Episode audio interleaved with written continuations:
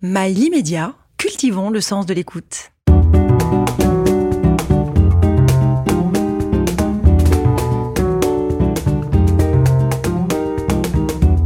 Conversation intime avec Catherine Sellac. Votre prénom et votre nom Philippe pour le prénom, Gueluc pour le nom. Et une profession Plusieurs. Dessinateur, auteur, ancien comédien, chroniqueur radio, Sculpteur. peintre et sculpteur. Vous avez une addiction dans la vie? Le travail et l'amour. Mhm. Des miens. Un défaut? Avouable. Je pense que je travaille peut-être un peu trop. Et mon entourage proche me demande de temps en temps de calmer. Et je n'y arrive pas. Une qualité? Une seule. On a combien de... On a 30 minutes. Ça va être compliqué. Oh, je pense que c'est la, la loyauté et le souci d'autrui. Vous êtes ami avec vous-même? Oui. Euh, je m'entends bien avec euh, moi-même. Depuis toujours? Non. Il y a une période qui est la période de l'adolescence euh, où, où on, on se transforme. J'ai vraiment eu l'impression d'être une vilaine chenille qui s'est transformée en ce beau papillon que vous avez devant vous. Non, mais le, le moment de la transformation était un peu douloureux. À quel âge? Entre 14 et 16. Parce que je m'aimais pas, je me trouvais moche, j'avais les cheveux un peu gras et de l'acné. Et je me prenais des vents avec les filles que je voulais séduire.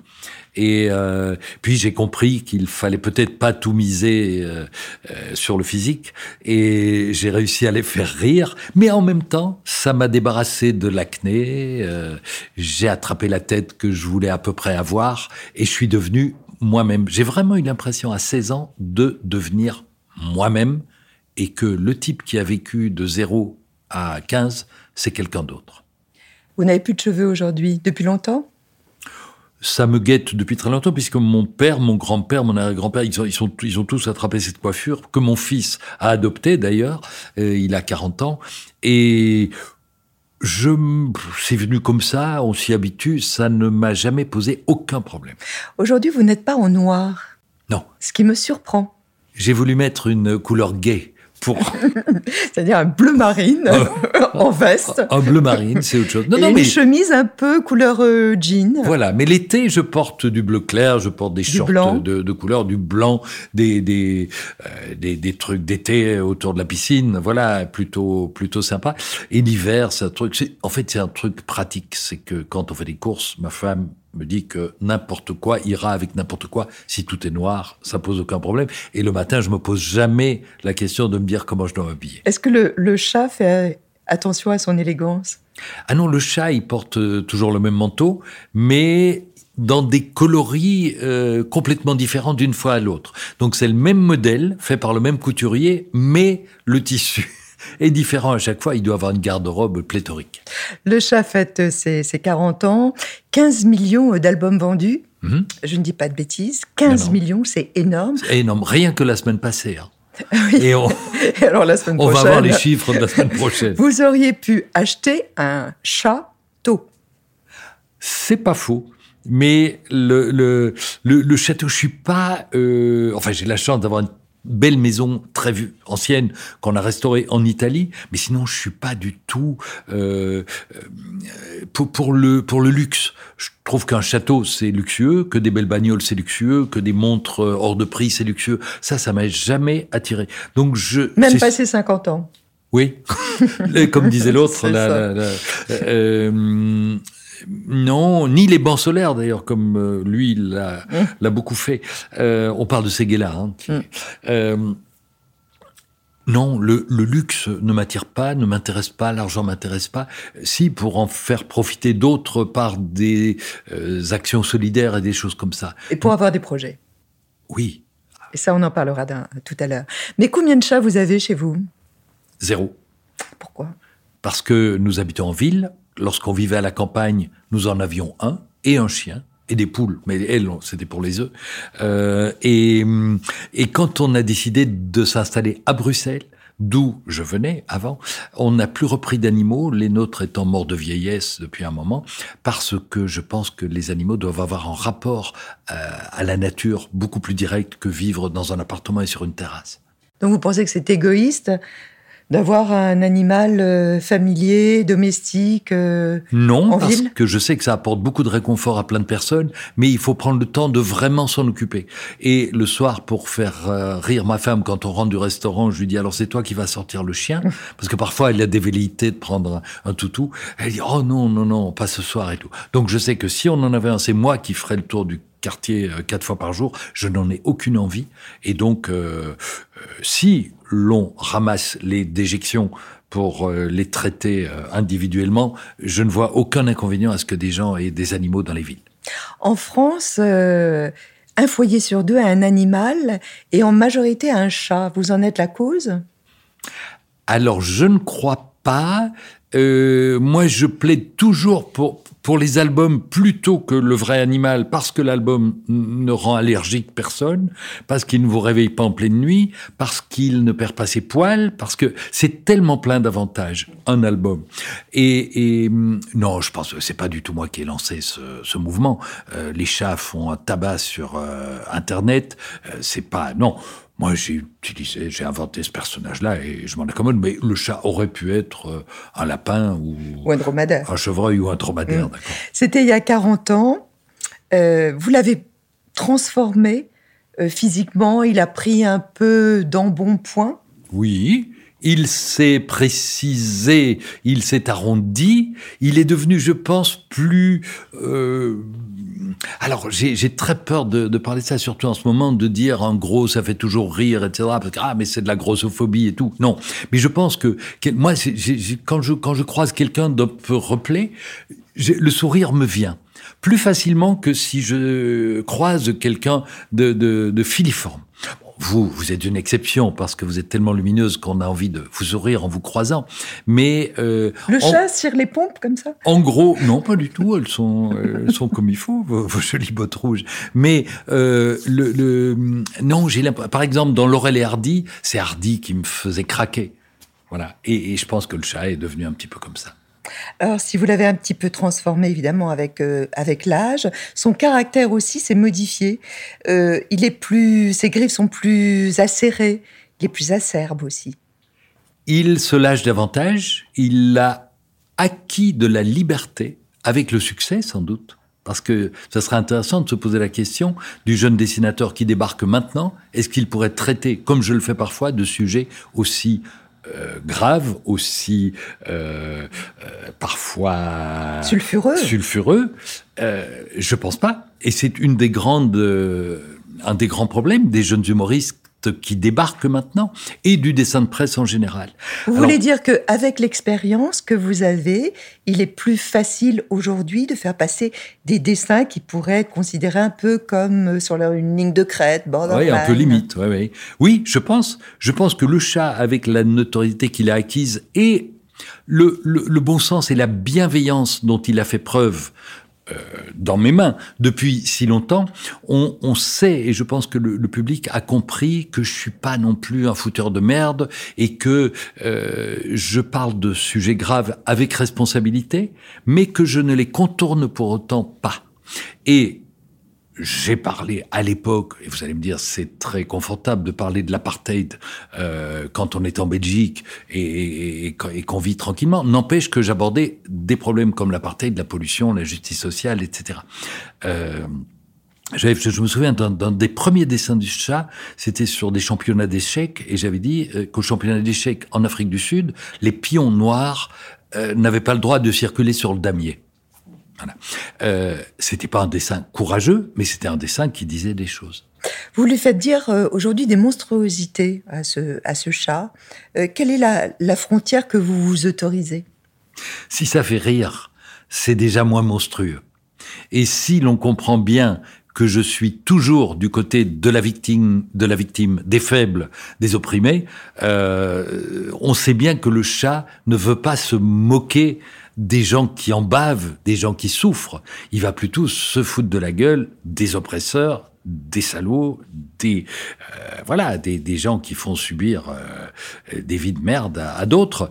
Eux, ils en prennent plein la tronche, même si je fais le truc au second degré et que le chat joue au con et, passe parfois pour le macho, pour l'irresponsable, etc. Mais on comprend bien que le message, c'est pas trop, non? C'est pas trop tortueux ce que j'essaie d'expliquer. Les jours, alors ça c'est un dessin, les jours où on incinère un diabétique, ça sent le caramel autour du crématorium.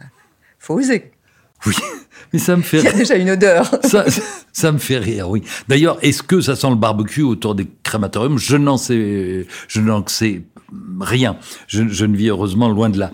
Mais euh, oui, alors évidemment. Alors, est-ce que je dois dire pardon à tous les diabétiques qui nous regardent Mais non, on sait bien que, que, c'est pour rire. On sait bien qu'il y a un problème de taux de sucre dans le sang des diabétiques. Donc, moi, je fais ce gag et je pense que des diabétiques ou des familles d'incinérés peuvent rire en lisant ce gag. Alors vous aimez aussi bien les jeux de mots, mais dans la vie aussi. Hein, euh, oui, j'essaye de pas en abuser, mais j'aime. Oui. C'est pas comme les, jours raccourcissent, mais euh, mais les semaines jamais. Oui, c'est pas un jeu de mots ça. Mais c'est ah non, parce que les jours raccourcissent, on le sait bien, et d'ailleurs on, le vit là à l'approche du, du 21 décembre, solstice d'hiver, donc les jours raccourcissent et les semaines font toujours 7 jours. Donc il euh, y, a, y, a, un problème. C'est pas là, c'est pas un jeu de mots. Oui, mais vous jouez un peu sur, euh, euh, vous voyez, sur ce que les comment dire, les, les, choses qu'on utilise familièrement. Les expressions. Les expressions qu'on utilise. C'est ça. Mais pour moi, ce qui différencie un jeu de mots que que j'aime et que je revendique, hein, parce que Victor Hugo disait c'est la fiente de l'esprit qui vole le jeu de mots, le calembour. Mais il s'est pas rendu compte, lui, qu'il a passé sa vie à faire des alexandrins. Et faire des alexandrins, faire des rimes, c'est jouer sur les mots et sur les sonorités. Donc moi je lui dis, Totor, c'est celui qui dit qui est. Mais euh, ce qui différencie le jeu de mots euh, d'un jeu sur une expression ou des idées, c'est que le jeu de mots n'est pas traduisible mmh. dans une autre langue. Mmh. Tandis que jouer sur des expressions, sur les idées, ça l'est. Oui, alors euh, justement, je, me posais la question en lisant euh, Le chat et, les 40 bougies. Euh, vous êtes traduit à l'étranger. Oui. Mais comment cet humour, qui est quand même si particulier, peut être traduit dans d'autres langues? C'est archi simple. En anglais, en néerlandais, en italien, je peux vérifier parce que je, je parle de ces, ces, ces, trois langues. Évidemment, si c'est en finnois, en chinois, en arabe ou en farsi, là, j'ai pas de maîtrise sur le résultat. Mais, vous faites confiance? Bah, Oui, oui, oui. Jusqu'au jour où ça. Et ça se vend quand même. Oui, oui, oui, oui, oui. Alors, le. Non, je vais vous donner un exemple.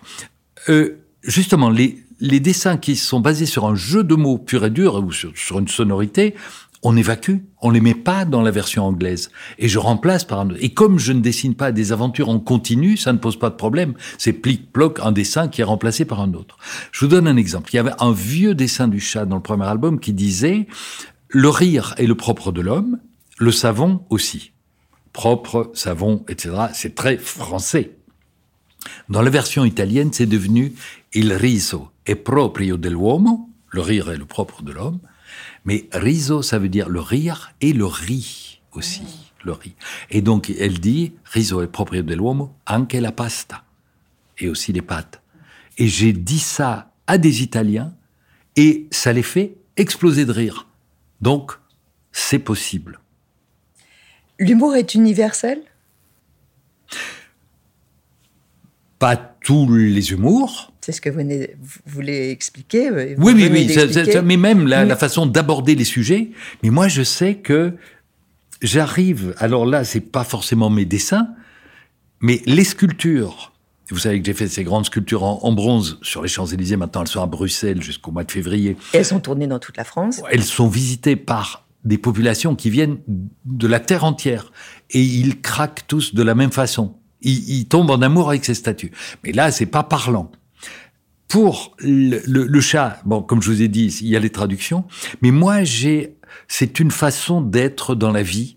Et euh, ma femme me dit souvent que, je suis, enfin, elle dit, t'es incroyable parce que tu arrives à faire rire des Chinois. Un jour, j'étais avec des Chinois qui ne me connaissaient ni d'Ève ni d'Adam, et au bout de quelques minutes, je les faisais rire alors qu'il ne parlait ni anglais, ni français, ni quoi que ce soit. Je sais pas, j'ai fait le con, ça les a fait. Et je fais ça avec, euh, avec des gens de, de, de, partout. Mais il y a un côté clown aussi chez vous. Peut-être, ça doit être ça. C'était le premier métier que je voulais faire quand j'étais enfant. Mais lequel? Clown. Blanc? Clown. Auguste? Ah oui, Auguste. Auguste. Bien non, sûr. Blanc, il était Non. sinistre. Hum.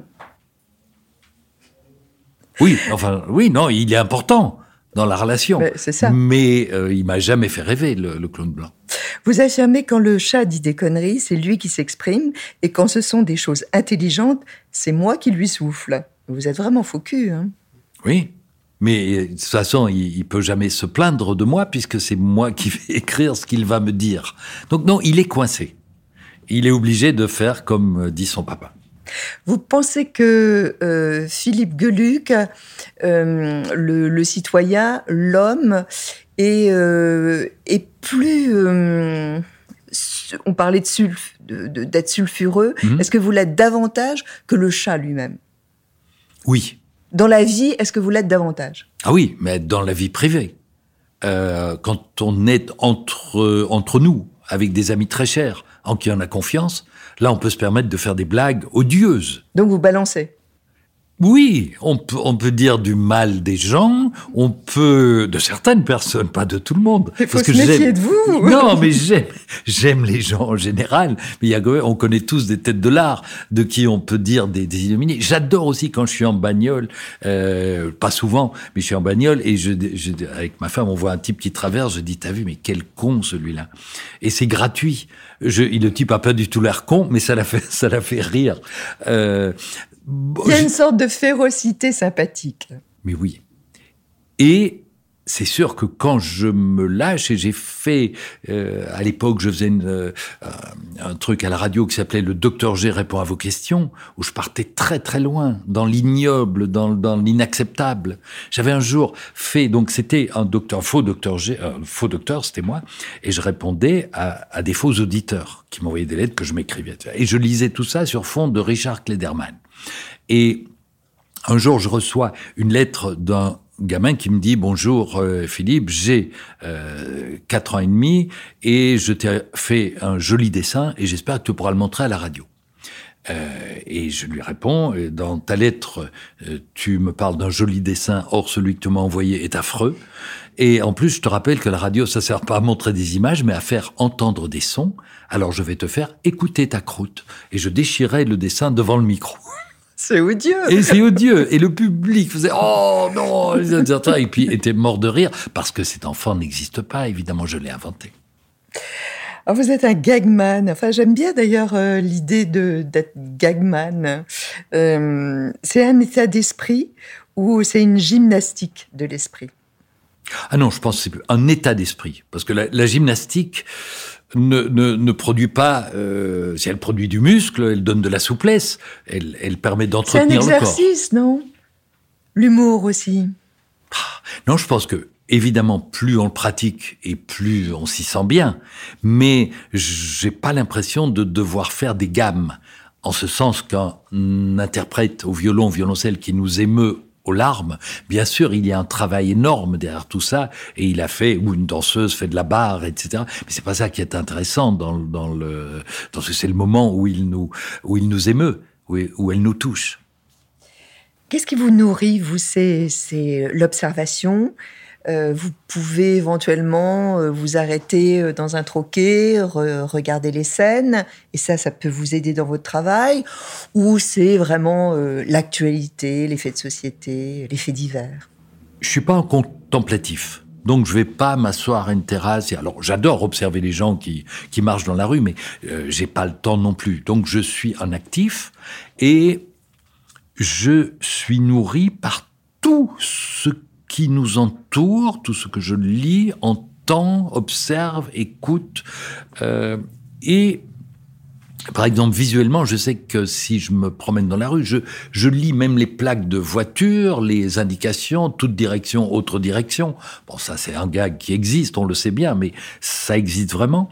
Et la comparaison que j'utiliserais, c'est de dire que la créativité, les idées qui viennent, c'est une source qui jaillit au bas de la montagne. Mais l'eau de cette source provient de la pluie qui est tombé sur ces montagnes pendant des années auparavant, qui a doucement filtré à travers des terrains, des roches, qui a pris des chemins inaccessibles, secrets et indécelables, pour finalement se réunir et donner la source. Et donc je ne sais pas forcément d'où vient l'idée qui jaillit, si c'est d'une averse qui a eu lieu il y a trois ans ou il y a trois semaines. Et vous êtes un poète En plus. J'aurais dû dire ça dans mes métiers. Poète, poète, voilà le poète. L'atavisme, vous y croyez? Vos parents vous ont transmis l'humour? Non, je pense plutôt à une ambiance et une culture familiale. J'ai eu la chance de naître dans une famille passionné par les arts. le cinéma notamment. Mon papa était distributeur de films, il avait été dessinateur de presse, ma mère avait des études de chant, mon grand-père aurait voulu être comédien, mais il y a eu la guerre euh, de 14-18 et puis l'autre, mais il a joué en captivité, il a été prisonnier pendant plus de quatre ans en Allemagne dans un camp de, de prisonniers militaires, et il a monté des pièces de théâtre pour faire rire euh, les autres. Dans les tranchées, il arrivait aussi à faire garder le moral à ses hommes en leur faisant des blagues. Et j'ai un arrière-grand-oncle qui a fait carrière à Broadway euh, sous le nom de, c'était l'oncle Fernand, et il s'est appelé Frédéric de Belleville, et il a fait une carrière incroyable aux États-Unis. Donc, il y a peut-être ça un petit peu dans, dans les gènes, mais c'est surtout l'ambiance familiale, des parents qui lisent des livres, qui rient, qui, euh, qui, qui, vous font écouter euh, des merveilles de la musique classique et, et, vous montrent les chefs-d'œuvre de l'art en vous faisant découvrir Cézanne, Soulage, Mondrian et, et Rembrandt. Vous avez tenté de transmettre cela à vos enfants, à vos deux enfants?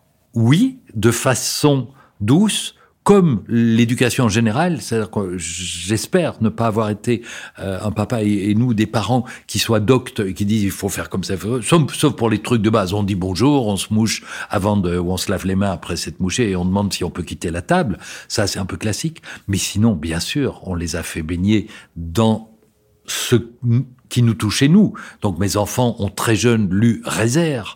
Et puis après, ils se sont envolés vers Friends et vers des choses qui étaient plus proches de leurs préoccupations d'adolescents.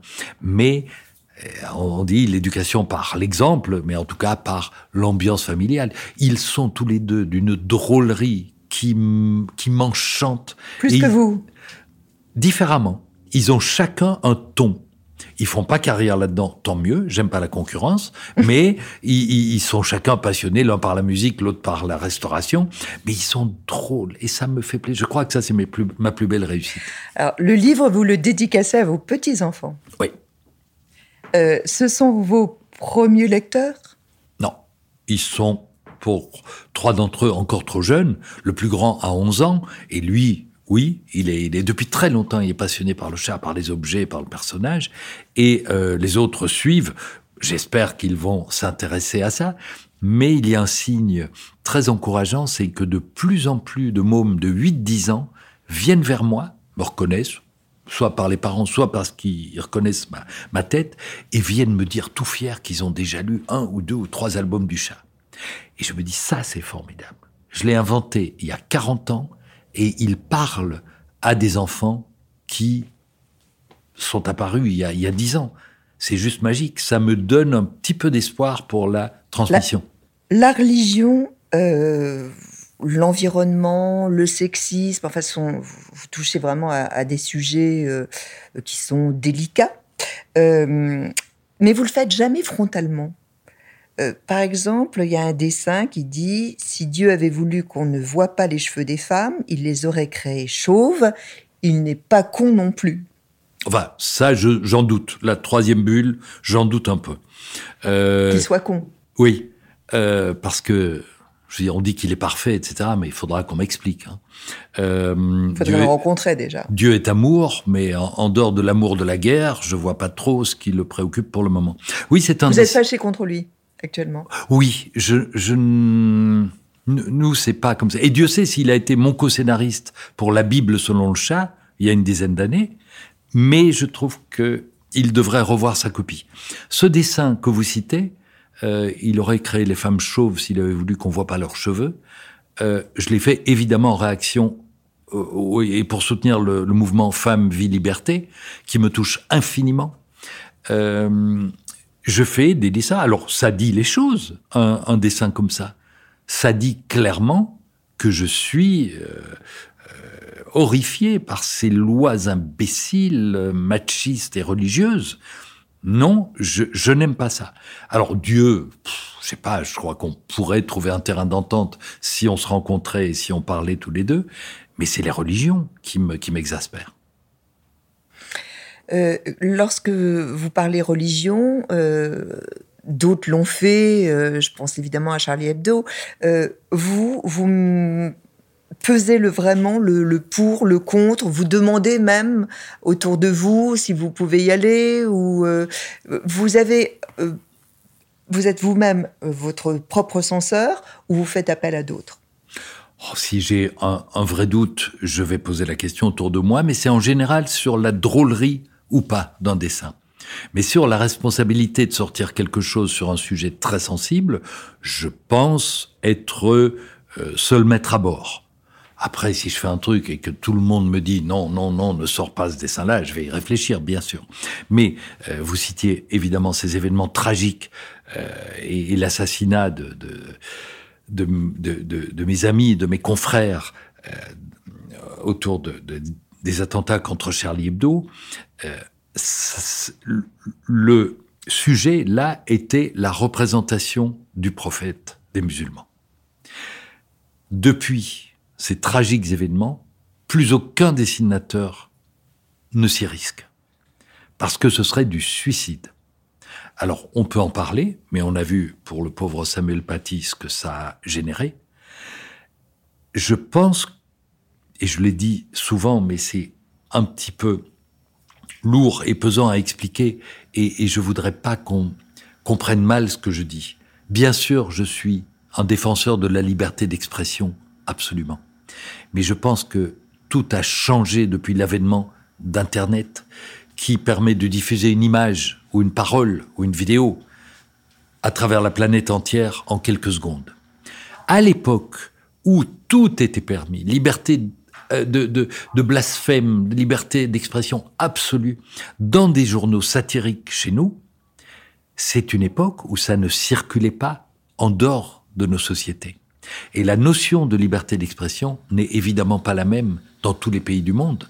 Et on se rend compte aujourd'hui d'autant plus du problème, vu le rejet de l'Occident par une majorité de pays autour de la planète.